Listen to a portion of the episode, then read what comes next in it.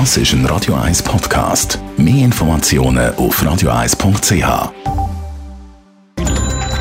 Netto. Das Radio 1 Wirtschaftsmagazin für Konsumentinnen und Konsumenten wird Ihnen präsentiert von Blaser Greinicher.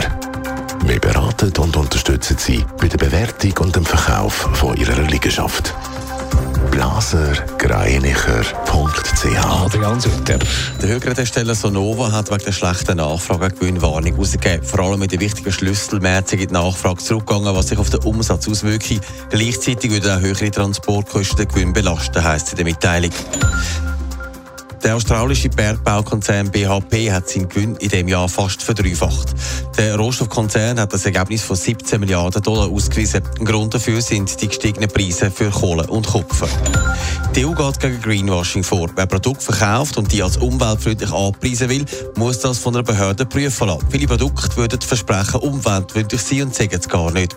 In der Schweiz sind die ersten Versuche gescheitert, gesetzlich gegen so Falschangaben vorzugehen. Alles redet im Moment von möglichem Energiemangel im Winter. Das führt beim einen oder anderen zu Aktivismus. Adrian Sutter, zum Beispiel Notstromaggregate, sind im Moment extrem gefragt.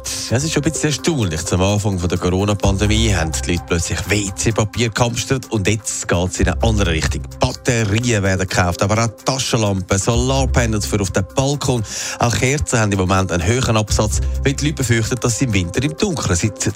Bei Notstromaggregaten sind es aber nicht nur die Privaten, sondern auch Firmen, die da wollen, sich eine gewisse Sicherheit kaufen Allerdings bringt das die Hersteller auch schon an Anschlag. Ja, die, die Berner Firma Bimex Energy berichtet gegenüber der Nachrichtenagentur SDA von Problemen. Sie haben im Moment so viele Anfragen, dass sie müssen eine Triage machen müssen. Vor allem Firmen aus relevanten Branchen werden berücksichtigt, also aus der Industrie, Handwerk oder auch im Flugbereich oder auch Spitäler.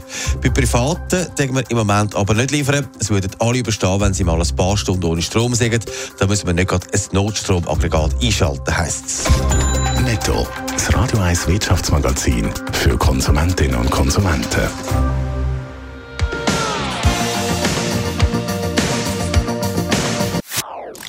Das ist ein Radio 1 Podcast. Mehr Informationen auf radio1.ch.